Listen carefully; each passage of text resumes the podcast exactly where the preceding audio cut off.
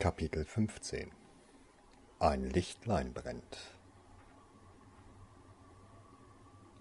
Als in der zweiten Dezemberwoche der Zettel herumging, wer alles über Weihnachten in Hogwarts bleiben wollte oder musste, hatte Tarsoin sich der Form halber eingetragen.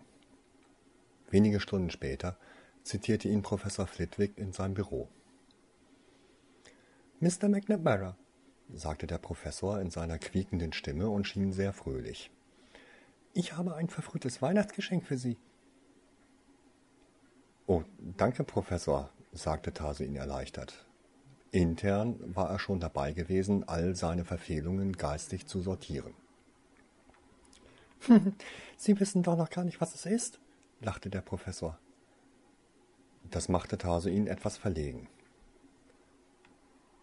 Ich hatte schon Angst, ich wäre wegen etwas anderem hier, gestand er ein. Wegen der Punkte, nicht wahr? vermutete der Professor teilweise richtig. Wie viele sind es jetzt? Vierzig?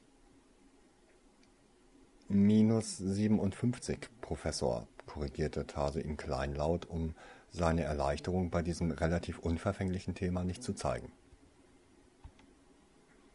Oh, 57 also. kicherte Flitwick. Das könnte wenigstens ein Rekord für Ravenclaw dieses Jahr werden. Ich glaube, kein einzelner Schüler hat je allein über 100 Punkte für ein Haus verloren. Tarsoin fand diesen Spott, wie gutmütig auch immer vorgetragen, ziemlich schwer zu ertragen. Eine scharfe Standpauke wäre ihm lieber gewesen. Sei es wie es sei, haben sich die 50 Punkte für illegales Trankbrauen wenigstens gelohnt? erkundigte sich der Professor. Ich hab viel gelernt, antwortete Tarsoin vorsichtig. Ich meinte, wie hilft es Ihrer Schwester? Professor? Keine Scheu. Kein Zauberer darf ihr helfen. Sie schon. Es ist nicht illegal davon zu wissen. Es geht Rika viel besser, gestand nun ihn ein, seiner Begeisterung fast freien Lauf lassend. Es heilt sie zwar nicht, aber ihr Immunsystem arbeitet jetzt trotz der Chemotherapie. Schmerzen und Schlafstörungen hat sie auch nicht mehr. Die Ärzte sind zwar verwirrt, aber sie schieben das auf ungewöhnliche Selbstheilungskräfte und ihren starken Willen. Das freut mich zu hören, bemerkte Flitwick. Leider habe ich nichts gefunden, was den Tumor bekämpfen könnte, fügte Tase ihn deutlich gedämpfter hinzu. Na, lassen Sie den Kopf nicht hängen, munterte Flitwick ihn auf. Sie sollten Ihrer Schwester ein frohes Weihnachten schenken. So normal wie möglich. Das würde ich recht gern. Ich habe schon ein Geschenk besorgt und werde ihr oft schreiben. Das ist löblich, pflichtete der Professor bei. Sagen Sie, ich habe gehört, Miss Lovegood hätte Sie eingeladen, die Weihnachtsferien bei ihr zu Hause zu verbringen? Ja, das hat sie, sagte Tarsoin und fragte sich, woher der Professor das wusste. Haben Sie angenommen? erkundigte Flitwick sich unverhohlen neugierig. Na ja, eigentlich schon, antwortete Tarsoin obwohl er Luna nur zugesagt hatte, weil er es eh nicht einlösen konnte. Aber ich darf ja nicht hier raus, und wenn ich das dürfte, würde ich Rika besuchen und nicht mich allein amüsieren. Nun, dann wird es Sie freuen zu hören, dass das Ministerium, von weihnachtlicher Stimmung beeinflusst, der Bitte eines Mädchens entsprochen hat und Sie und Ihre Schwester deshalb für die Weihnachtszeit unter die Aufsicht von Mr. Lovegood gestellt werden. Das heißt, wenn Sie und Ihre Schwester daran interessiert sind? Natürlich sind wir das, rief Tase ihn laut aus, fügte aber etwas gedämpfter hinzu. Wenn Rika es auch will und es ihr entsprechend gut geht. Dafür sollten Sie gesorgt haben, Mr. McNamara, sagte Professor Flitwick begeistert. Aber was ist mit den Ärzten? Die werden Sie wahrscheinlich nicht weglassen, gab Tase ihn zu bedenken. Professor Flitwick amüsierte diese Antwort hörbar. es ist erstaunlich, wie Sie immer noch in Muggelmaßstäben denken. Glauben Sie wirklich, ein ausgebildeter Zauberer hätte ein Problem damit, die Abwesenheit Ihrer Schwester ein paar Tage lang zu verschleiern? Nicht wirklich, gab Tase ihn zu. Lassen Sie das also unsere Sorge sein, kicherte Flitwick. Niemand wird etwas bemerken. Sicher, Professor, pflichtete Tase ihn bei. Soweit ich gelesen habe, sind Gedächtniszauber bei Muggeln recht zuverlässig. Ja, das sind sie. Aber sie gelten im Moment nicht als Ausrede für vergessene oder schlampige Hausaufgaben, Mr. McNamara. Verstehen wir uns da? Und wie er verstand. In den Wochen des Tränkebrauens hatte Taso ihn seine Hausaufgaben als lästige Pflicht angesehen, die man machte, wenn einem zufällig langweilig war. Dementsprechend schlecht waren seine Noten gewesen. Es hätte auch sicher zu mehr Punktabzügen geführt, wenn seine Leistungen mit dem Zauberstab irgendwie messbar gewesen wären. Ich werde mich bessern, Sir, versprach er.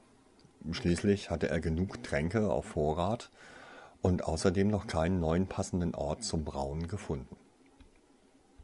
Das erwarte ich auch von Ihnen. Und jetzt würde ich vermuten, haben Sie einen Brief zu schreiben und jemandem zu danken? Ja, bestätigte Tase ihn. Danke, Professor. ich meinte nicht mich, lachte der kleine Mann. Das weiß ich, sagte Tase ihn. Aber es musste mal gesagt werden. Sie kümmern sich sehr um Rika und mich? Ich bin Ihr magischer Vormund, McNamara. Es ist meine Pflicht, für Sie zu sorgen. Nicht so sehr, Professor, sagte er ernst. Sicher nicht so sehr. Weiß gar nicht, was Sie meinen, zielte sich Flitwick kichernd. Es ist Weihnachten. Da werden wir alle etwas weich. Und nun zurück an die Hausarbeiten. Tarsuin folgte der Aufforderung des Professors und ging zurück in den Ravenclaw-Turm. Dort suchte er nach Luna und fand sie allein in einer Ecke des Gemeinschaftsraums. Sie las den Quibbler, der etwas von einem Kometen erzählte, der im April 1996 die Magie in einigen Artefakten heftig durcheinanderwirbeln würde.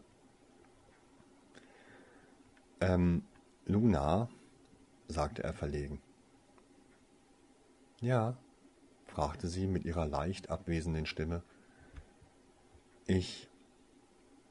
Ich wollte dir danken, dass du Rika und mir dieses Weihnachten schenkst. Es war die einzige Möglichkeit, dich meinem Vater vorzustellen, antwortete sie. Tasuin fühlte sich, als hätte er eben einen Holzhammer über den Scheitel gezogen bekommen. Danke, dass du mich darauf hingewiesen hast, antwortete er verletzt und ging davon. Wäre es nicht seine einzige Chance gewesen, Rika wiederzusehen, so hätte er jetzt den Besuch bei den Lovegoods abgesagt. Er änderte seinen Plan, die Hausaufgaben im Gemeinschaftsraum zu machen und ging rauf in den Schlafraum. Mussten die Hauselfen halt auch mal seine Bettwäsche reinigen, falls er Tintenflecke darauf machte. Doch auch hier konnte er sich nicht konzentrieren. Tarsuin war wütend auf Luna, trotz oder vielleicht auch, weil er sie mochte. Wahrscheinlich hatte sie ihn nicht mal absichtlich vor den Kopf gestoßen. Er hatte es schon oft erlebt, wie sie mit ihren kurzen, viel zu ehrlichen Kommentaren andere zurückschrecken ließ. Nur diesmal hatte es ihn zum ersten Mal richtig und völlig unvorbereitet selbst erwischt. Na wenigstens hatte er nicht den Wunsch verspürt, ihr dafür weh zu tun. Seine Kontrolle war immer noch etwas brüchig. Neulich hätte er doch beinahe in Professor Binns Unterricht laut gefragt, ob noch jemand außer ihm selbst wach wäre. Frustriert zerschnipselte er mit einem Messer seine eben geschriebenen Hausaufgaben. Selbst als Ian hinaufkam, hörte er damit nicht auf. Hey, lass dir wegen Luna keine grauen Haare wachsen. Sie ist halt menschlich etwas daneben, sagte der Junge in besänftigendem Ton. Ist sie nicht, schnappte Tase ihn ungewollt heftig zurück, von seiner eigenen Reaktion ein wenig überrascht. Wenn sie es nicht wäre, dann hätte sie dir eben nicht so einen reingewirkt, beharrte Ian nicht zu Unrecht. Sie ist okay, fluchte Tase ihn. Nur manchmal unsensibel, verletzend, abwehrend, unsicher, irritierend, unterbrach Ian. Das meinte ich nicht, zischte Taso ihn. Aber das ist sie. Kann ja sein, dass du es nicht bemerkt hast, aber sie behandelt die meisten Leute wie ein Ballon voller Eiter. Mit der langen Kohlenzange und einer Schutzausrüstung. Willst du meinen guten Rat hören? Nein, will ich nicht, schnappte Tase ihn und wandte ihn den Rücken zu. Bekommst ihn trotzdem. Die Lovegoods sind ein Fluch für jeden, der näher mit ihnen zu tun hat. Die Familie ist hervorragend darin, sich selbst zu eliminieren und andere mitzureißen. Es gibt nicht mehr allzu viele von ihnen, und Lunas Vater hat mit seinem Lügen- und Intrigenblatt schon viele Leute ins Unglück gestürzt. Nicht absichtlich zwar, im Gegenteil, ich unterstelle Lunas Vater nur die besten Absichten, aber er sieht einfach nicht, was er anrichtet. Du magst es gern lesen, aber wie viele Leute mussten unter diesen kleinen unterhaltsamen Fantasiegespinsten leiden. Ist dir klar, dass du die nächste Attraktion in der Januarausgabe sein wirst? Und dann bekommt Dumbledore erstmal richtig Druck. Der Tagesprophet hat deine Anwesenheit hier nicht publik gemacht. Überleg mal wieso. Noch hat der Quibbler auch nichts geschrieben, verteidigte er das Mädchen. Wartest ab, ich für meinen Teil werde mich bei Luna entschuldigen, wenn ich frühestens im Herbst nächsten Jahres von dir lese. Darauf wusste Taso ihn nicht zu entgegnen. Dass Ian eine recht einseitige Rivalität mit Luna pflegte, war seit dem ersten Tag klar gewesen. Und dass Ian bei Diskussionen meist den kürzeren zog, hatte das Problem noch verschärft. Doch hier musste Taso gestehen, sprach Ian nur Taso eigene Ängste aus. Luna wusste sehr viel über ihn, hatte sich vielleicht sogar seinen Zauberstab angesehen, als sie diesen für ihn verbarg. Aber trotz dieser Furcht war er gern mit Luna zusammen. Er konnte ihr leider nur nicht so sehr vertrauen wie Winona.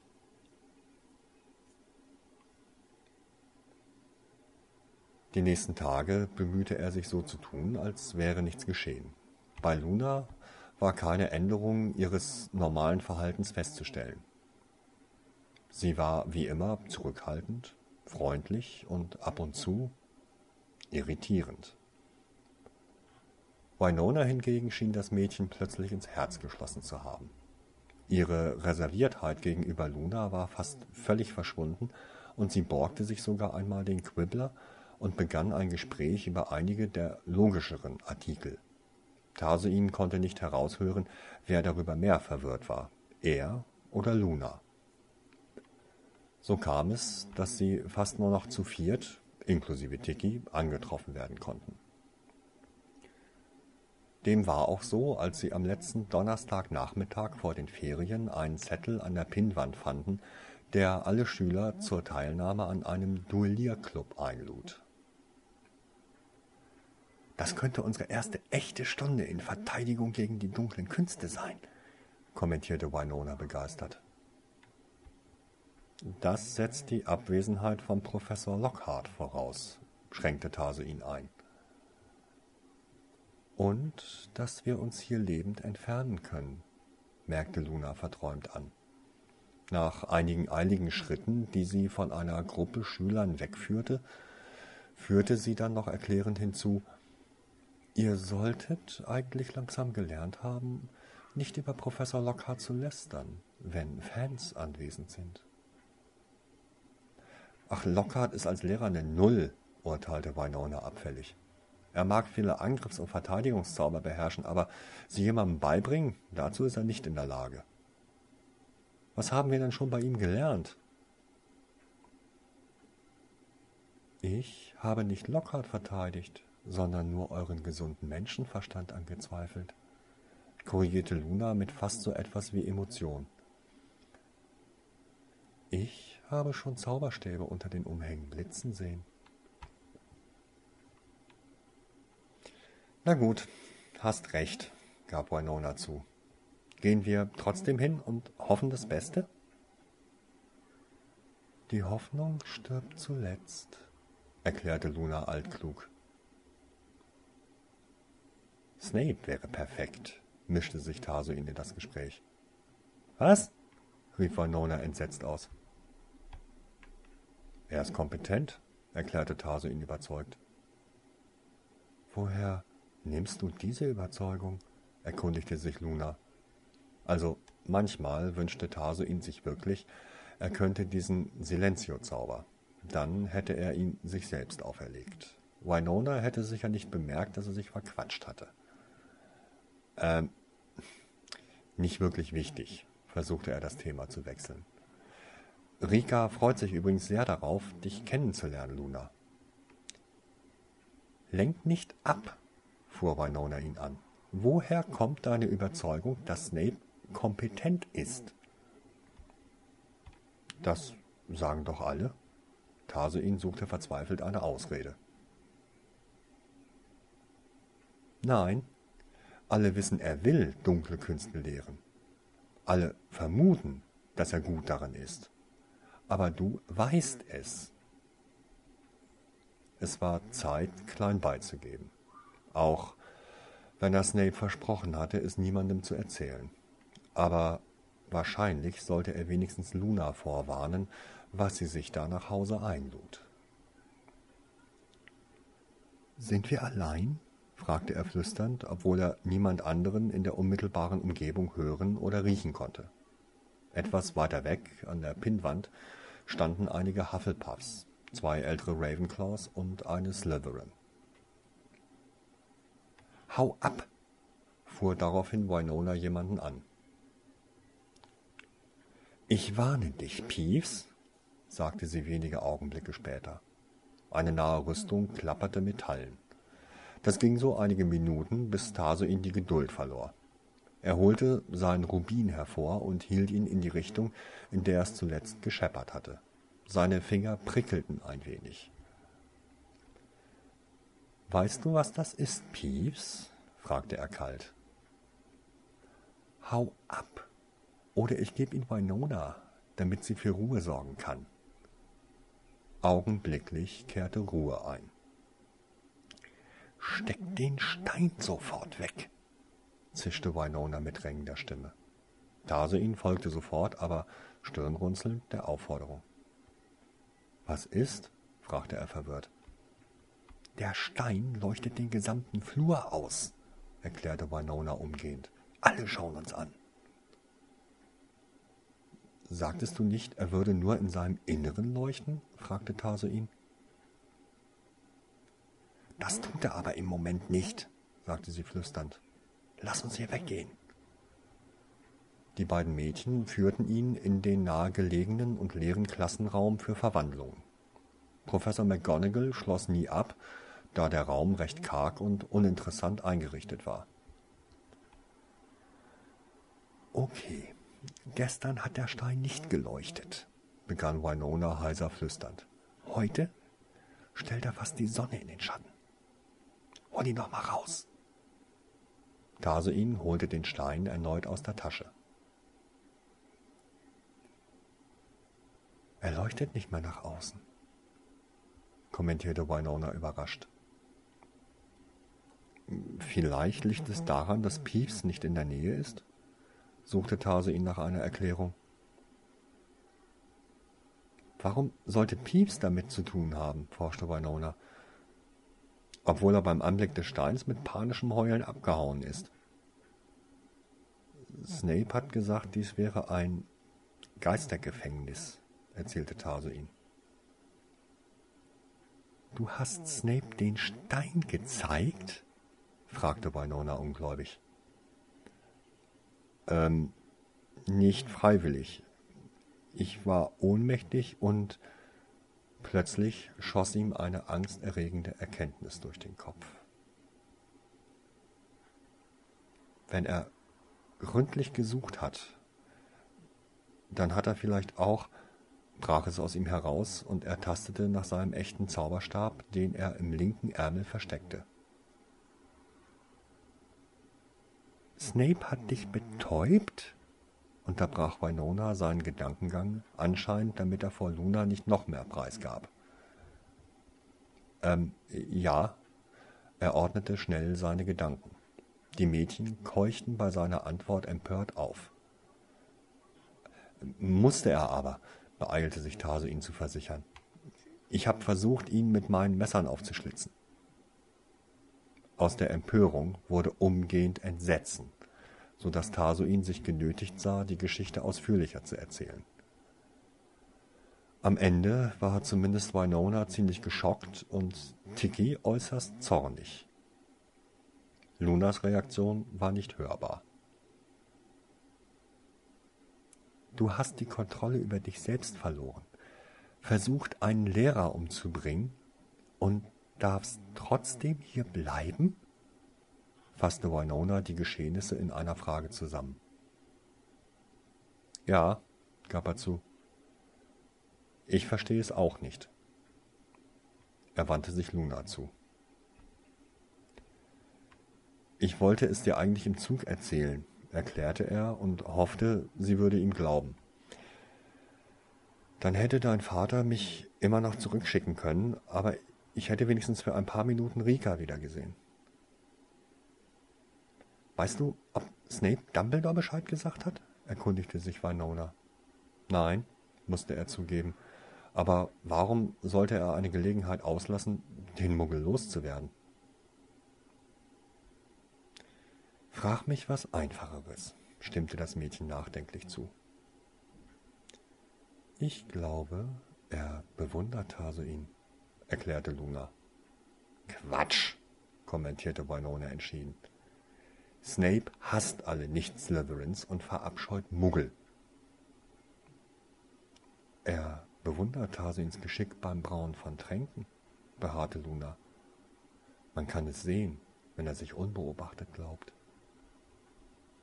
Und deshalb drangsaliert er ihn immer? Seltsame Art, Bewunderung zu zeigen, hielt Winona dagegen. Er hat einen Ruf zu verlieren, argumentierte Luna. Außerdem hat er Tarsuin bei dem Stärkungstrank geholfen.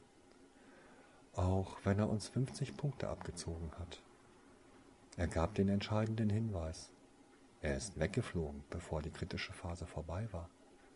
Er hat den Trank mit zehn Punkten bewertet. Vielleicht stammt sogar das Buch von ihm. Immerhin wusste er sofort, welchen Trank wir versuchten zu brauen. Eine Weile herrschte Schweigen. Jeder dachte über Lunas Schlussfolgerungen nach. Es war wie immer Winona, die nicht lange schweigen konnte. Eventuell müssen wir die Möglichkeit in Betracht ziehen, dass Snape doch ein Herz haben könnte, formulierte sie zurückhaltend.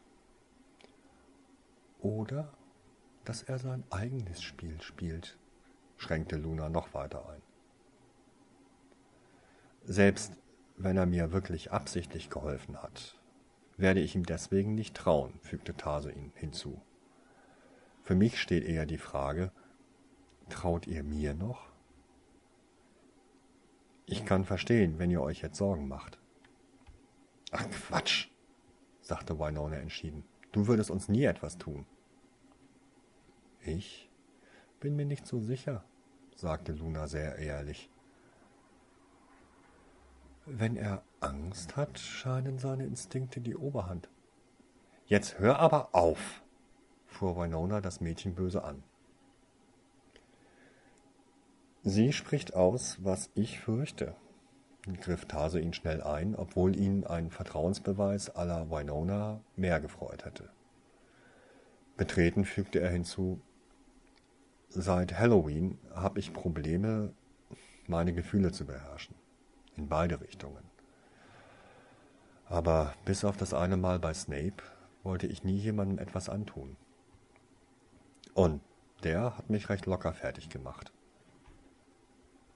Gut, kleiner Test, sagte Luna. Ganz spontan.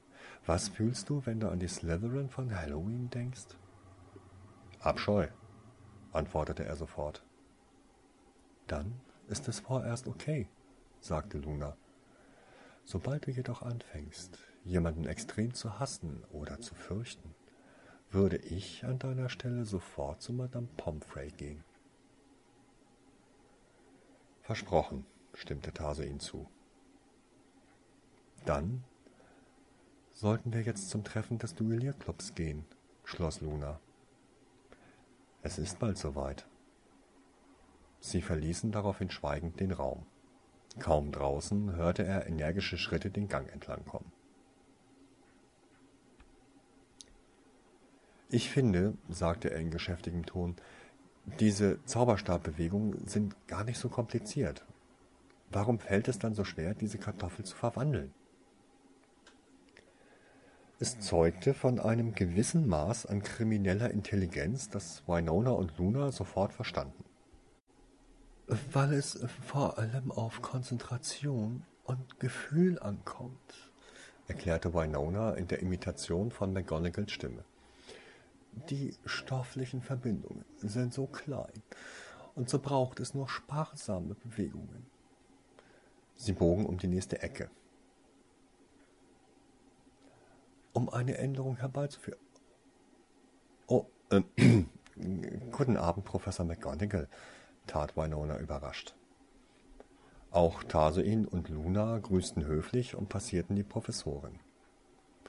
Das Grüßen wirkte gar nicht so verdächtig, wenn man bedachte, dass Ravenclaw heute keine Verwandlungsstunde gehabt hatte. Aber es war für die Tageszeit eigentlich auch unüblich. Während Luna Winonas Erklärung fortsetzte, lauschte er aufmerksam, denn die Professorin war stehen geblieben und einem schleifenden Geräusch nachzuurteilen, hatte sie sich nach ihnen umgedreht. Ein Glück, dass sie nicht in unser Gespräch geplatzt ist, sagte Winona, kurz nachdem sie außer Hörweite waren. McGonagall anzulügen ist fast unmöglich. Bei ihr fange ich immer an zu stottern. Tarsoin hielt sie davon ab, um die nächste Ecke zu gehen. Was ist? flüsterte Winona. Tarsoin konnte sich ein Lächeln nicht verkneifen. Lockhart und Snape, sagte er verschmitzt und lauschte kurz. Snape versucht Lockhart durch die Blume zu sagen, dass er besser geeignet ist, den Duellierclub zu leiten und Lockhart sein Assistent sein sollte, nicht umgekehrt. Und was sagt Lockhart? Dass Professor Dumbledore ihm die Leitung anvertraut hat und dass Snape zugeben müsse. Tarsoin unterdrückte krampfhaft ein lautes Lachen.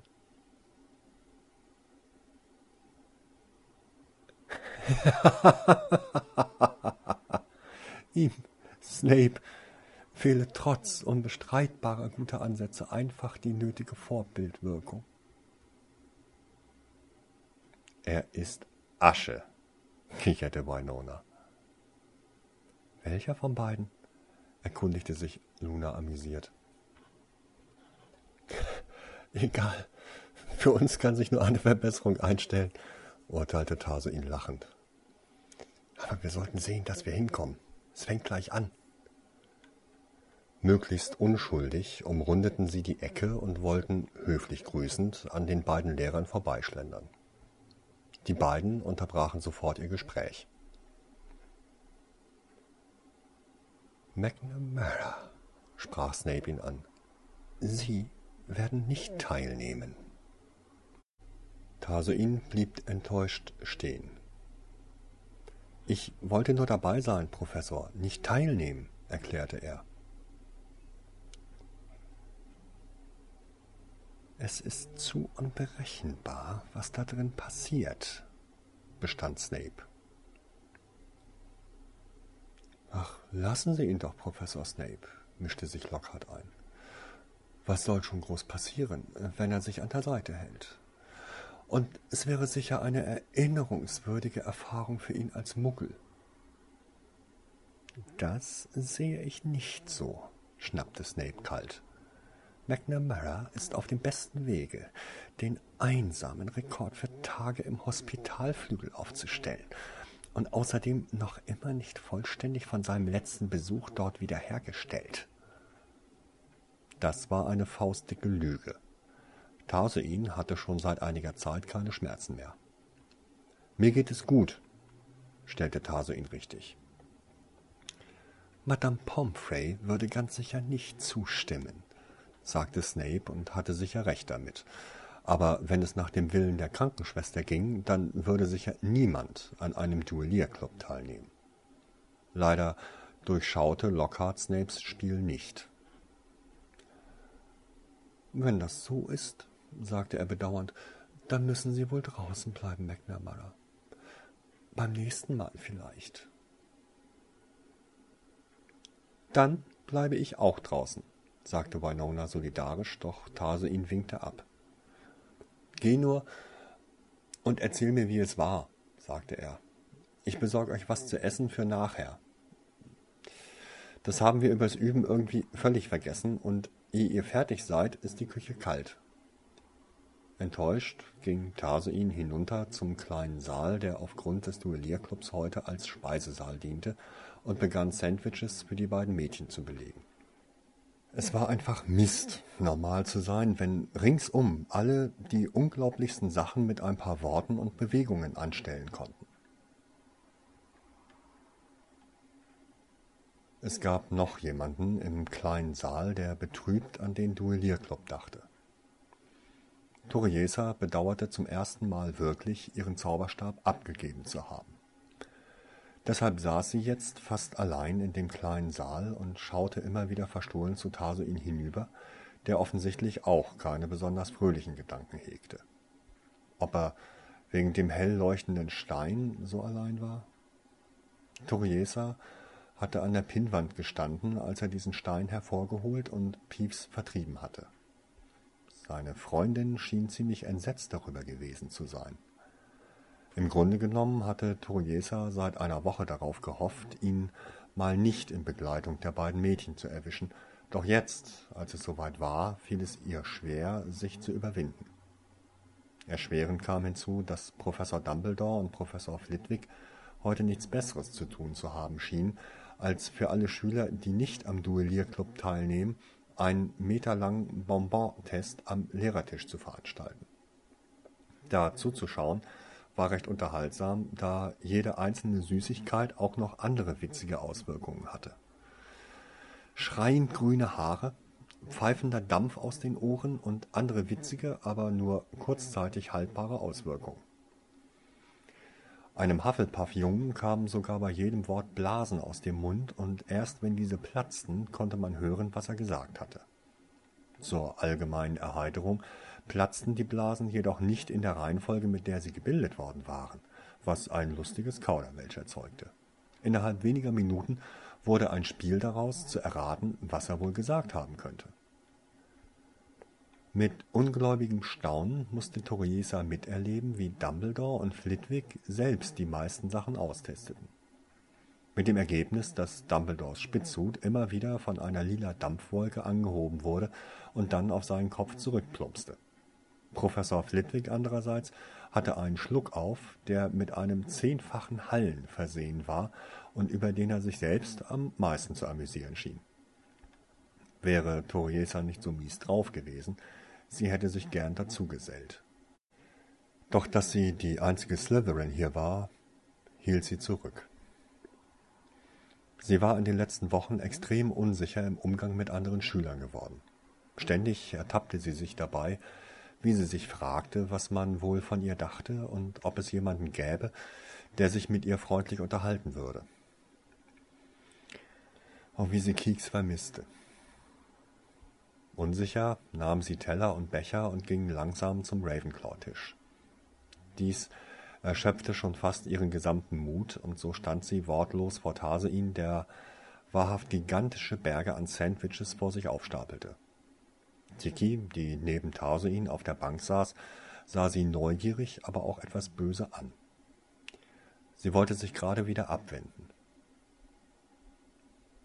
»Möchtest du da ewig stehen, Toriesa?« fragte Tarsuin. Sie hatte keine Ahnung, woher er wusste, dass sie es war. Darf ich. Darf ich mich zu dir setzen? Fragte sie nervös, erstaunt, ihre eigene Stimme außerhalb einer Klasse zu hören. Inzwischen ging es ihr zwar etwas besser in Slytherin, da sie die letzten Wochen recht viele Punkte für das Haus geholt hatte, aber trotzdem wagte es niemand, aus Angst vor dem Regina und Malfoy-Anhang, mit ihr zu reden. Es ist genug Platz, sagte Tarsuin kühl. Das war weder eine richtige Einladung noch eine Ablehnung. Toriesa setzte sich deshalb ihm gegenüber. Für einige Minuten aß sie still etwas von ihrem Teller. Dann hatte sie genug Mut geschöpft, um ein Gespräch zu beginnen. Fährst du über Weihnachten nach Hause? fragte sie. Ich habe kein Zuhause, antwortete er distanziert. Erster Versuch kläglich gescheitert.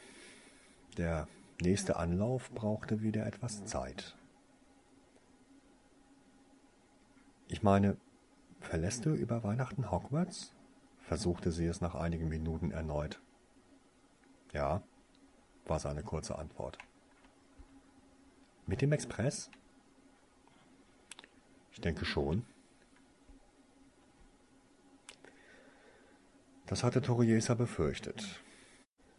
Nun musste sie schon wieder etwas tun, was sie sicherlich büßen würde. Du solltest im Zug auf dich aufpassen, sagte Toriesa eindringlich. Warum? erkundigte er sich, und zum ersten Mal klang er nicht, als würde er mit einer Steinmauer sprechen. Er hob sogar etwas den Kopf und stellte seine Arbeit ein. War das eben eine Warnung? Ja, bestätigte sie ihm. Professor Snape hat klargemacht, dass er keine dummen und unverhältnismäßigen Übergriffe auf einen Schüler eines anderen Hauses in Hogwarts hinnehmen kann. Jeder weiß, dass vor allem du damit gemeint bist. Im Zug gilt das nicht? fragte er. Laut einigen Gesprächen, die ich zufällig gehört habe, nein, klärte sie ihn auf. Du solltest auf dich aufpassen. Nun stellte er endgültig seine Arbeit ein und legte das Messer zur Seite. Warum sagst du mir das? fragte er misstrauisch. Weil du mir das Leben gerettet hast und sie zögerte etwas, weil ich einige Dinge inzwischen anders sehe. Bei ihren Worten hatte er den Kopf schräg gelegt, und es war fast so, als würden seine Augen versuchen, sie anzusehen. Wie was zum Beispiel? fragte er leise. Toriesa überlegte nur einen Moment. Dein Leben ist nicht weniger wert als meines, sagte sie ehrlich. Wahrscheinlich sogar mehr. Wieder dieser intensive, aber leere Blick. Konnte er nicht wenigstens einmal zwinkern? Sie wäre sehr dankbar dafür gewesen. Für einen Moment glaubte sie, einen weichen Gesichtszug zu entdecken, doch dann stand er plötzlich auf und begann die Brote in einen Beutel zu räumen. Als er damit fertig war, wandte er sich noch einmal Toriesa zu. Wir hätten Freunde werden können. Damals, sagte er traurig. Unabhängig von dem, was wir sind. Dann drehte er sich um. Tiki rannte ihm voraus. Ich weiß, flüsterte sie, und zu ihrem Erstaunen drehte er sich daraufhin noch einmal zu ihr herum. In seinem Gesicht arbeitete es heftig. Hagrid erzählte mir, dass du unheimlich begabt im Umgang mit magischen Tieren bist, fragte er. Toriesa war über die Frage vollständig verblüfft, so dass sie zunächst nur nickte, ehe sie ein Wenn Hagrid das sagt, hervorpresste. Wenn ich dich um einen Gefallen bitten würde, würdest du mir helfen, ohne viele Fragen zu stellen? erkundigte er sich flüsternd. Ja, antwortete sie und fragte sich, auf was sie sich eben einließ. Aber sie hatte einfach keine Wahl. Gut, sagte er zufrieden. Vielleicht komme ich darauf zurück. Dann ging er mit zwei großen Tüten aus dem Saal. Ich hoffe, nicht nur Luna und Winona haben Hunger, Tiki, hörte sie ihn noch mit seinem Mungo reden. Ansonsten haben wir noch viel vor heute. Ja, ich weiß, dass du darauf hoffst. Ich das trockene Brot und du die Belag. Ja klar, vergiss es. Irgendwie klang er so ziemlich durchgeknallt, gestand sie sich ein. Aber das musste man wohl sein, wenn man sich einem galoppierenden Einhorn in den Weg stellte, selbst dann, wenn man es nicht sehen konnte. Sie fühlte sich um einiges besser, als sie wenig später aufstand. Tarsoin war nicht sonderlich nett zu ihr gewesen. Sie erwartete auch keine überschäumende Freude, aber das Ende hatte sehr nach Frieden geklungen. Außerdem hatte es ihr gut getan, mal wieder mit jemandem zu sprechen. Seit sie bei Professor Flitwick gewesen war, hatte sie selbst Gespräche mit den Lehrern vermieden. Sie wollte gerade in den Slytherin-Kerker zurückkehren, als Professor Dumbledore sie an den Lehrertisch winkte. Eine Einladung, die man kaum ablehnen konnte. Der Professor lächelte sie verschmitzt an und reichte ihr ein kleines Bonbon. Probieren Sie dies hier, Miss, sagte er, und seine Augen blitzten vor Vorfreude. Sie nahm das Bonbon entgegen als könnte es jederzeit explodieren, packte es aus und legte es unter dem aufmerksamen Blick aller anwesenden Schüler auf ihre Zunge. Sie hatte das Gefühl, eben freiwillig eine vergiftete Speise zu essen, und besonders der erwartungsvolle Blick zweier großer, rothaariger Gryffindors machte sie nervös. Doch nichts geschah, und sie musste zugeben, das Bonbon schmeckte hervorragend. Muss wohl ein Fehlzünder sein, kommentierte Dumbledore, und die Spannung löste sich in allgemeinem Gelächter.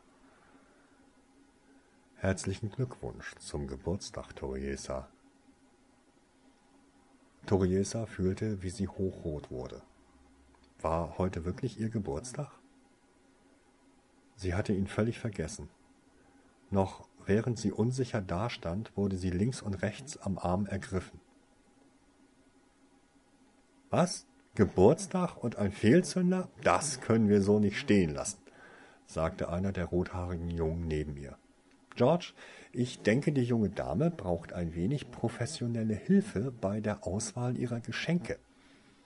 Widerwillig amüsiert ließ Toriesa sich von den beiden rothaarigen Jungen die unterschiedlichsten Süßigkeiten verabreichen und erst als ihr rosa Dampf aus den Ohren pfiff, ihr Schluckauf quer durch die Halle hallte, ihre Haare in Farbexplosionen aufgingen und ihr Lachen in unzähligen Seifenblasen durch den Raum schwebte, ließ man von ihr ab. Die beiden rothaarigen, älteren Jungen schienen von den ganzen Effekten begeisterter zu sein als alle Erst- und Zweitklässler zusammen.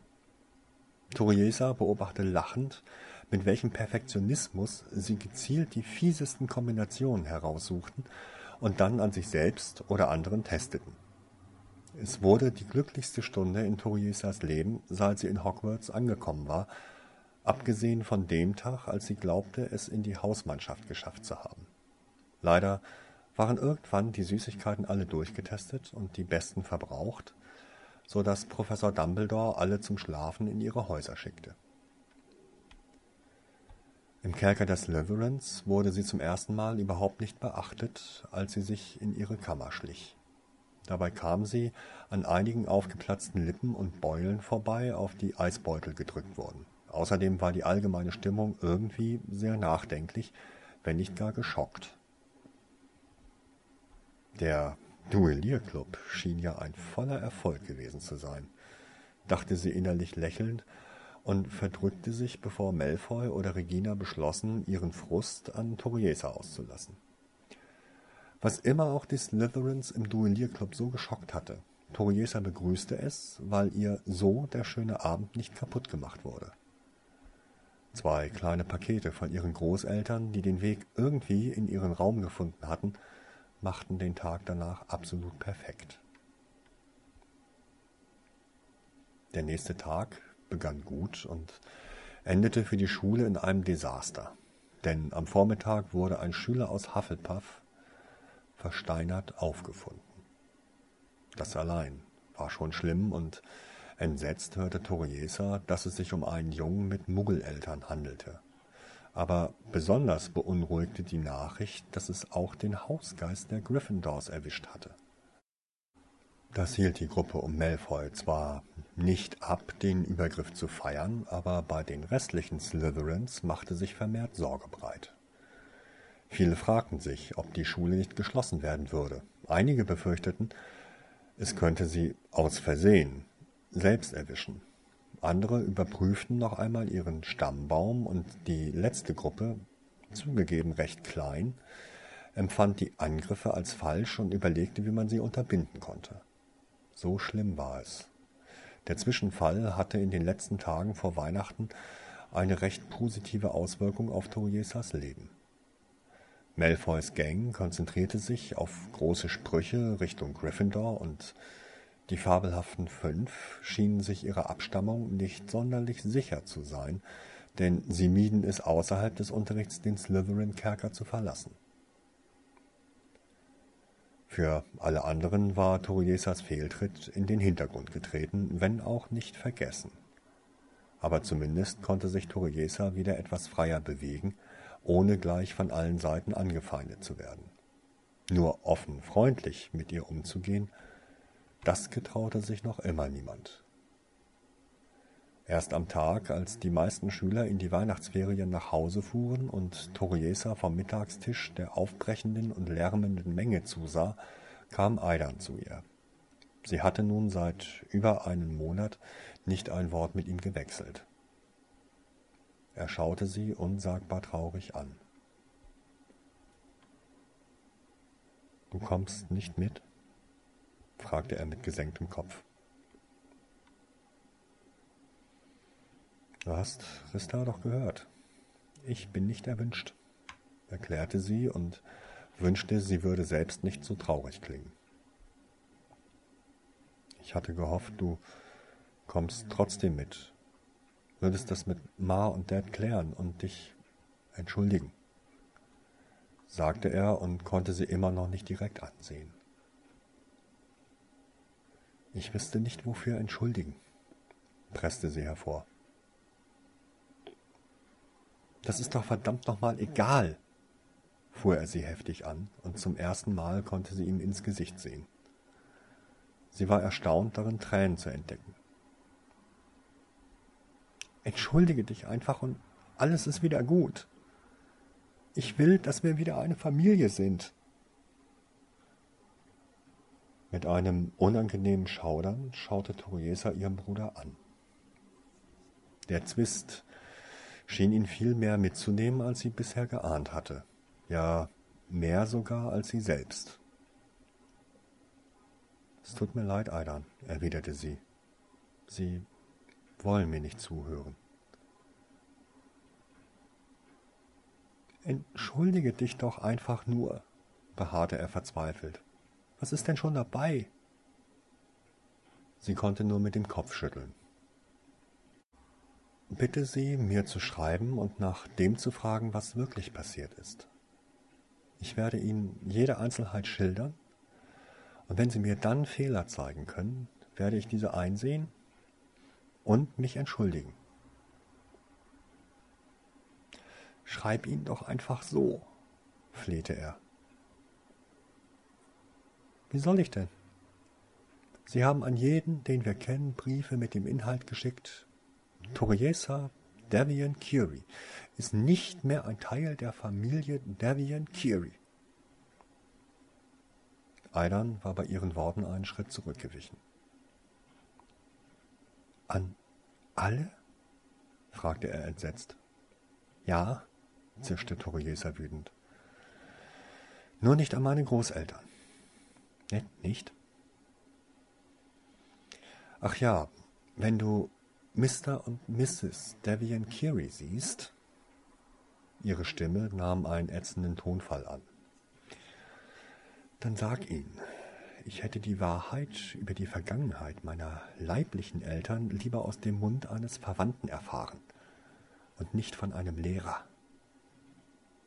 Aidan schien nun kurz davor, vor ihrer Wut wegzulaufen. Ein Anblick, der sie ein wenig zur Vernunft brachte. Es tut mir leid, dass du dazwischen geraten bist, sagte sie sanft. Ich mach dich sehr, Aidan, aber ich wurde fallen gelassen und ich weiß nicht wirklich warum. Es war, als hätte man die erste Gelegenheit genutzt, sich meiner zu entledigen. Vielleicht hast du mehr Glück dabei herauszufinden, warum. Ich bleibe hier und werde auch keinen weiteren Schritt in Richtung deiner Eltern unternehmen. Eltern müssen vernünftig sein, nicht die Kinder.